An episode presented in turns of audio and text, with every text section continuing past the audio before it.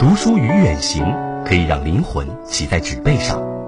看草木山河，观日月古今，品人间百味。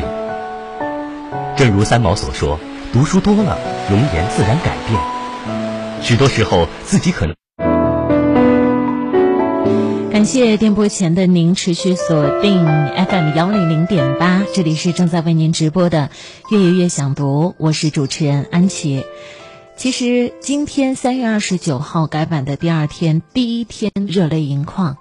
因为在我上高中的时候，尤其是高三的阶段，那个时候高考，高三的阶段，那个时候高考每一天压力特别大，上的是住宿学校，每一天啊，从上完了自习，大概将近十一点钟，走回自己的家里，路上呢啊，我们当地广播电视台一位男主播的声音。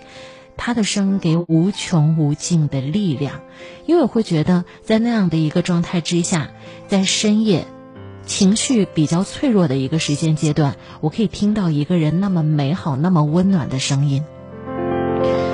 我甚至想象，未来的有一天，我希望能够像那位男主播一样，成为一个呃晚间的节目主播，在我的节目当中，用自己的声音去温暖到、陪伴到更多的人。